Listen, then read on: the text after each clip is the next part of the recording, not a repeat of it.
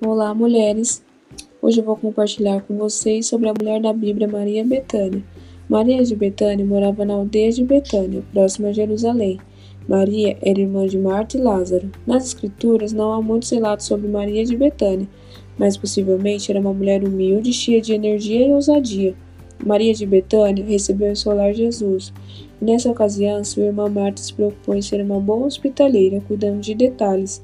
Já Maria sentou-se ao pé de Jesus e ouvia sua palavra. Marta não apoiou essa atitude da irmã, mas Jesus disse: Maria optou pela melhor parte, Maria teve Jesus como prioridade, pois sabia que o que ela estava recebendo não poderia ser trocado, retirado e substituído. Meu nome é Verônica Guimarães, tenho 32 anos, sou solteira. Deus abençoe feliz Dia Internacional da Mulher.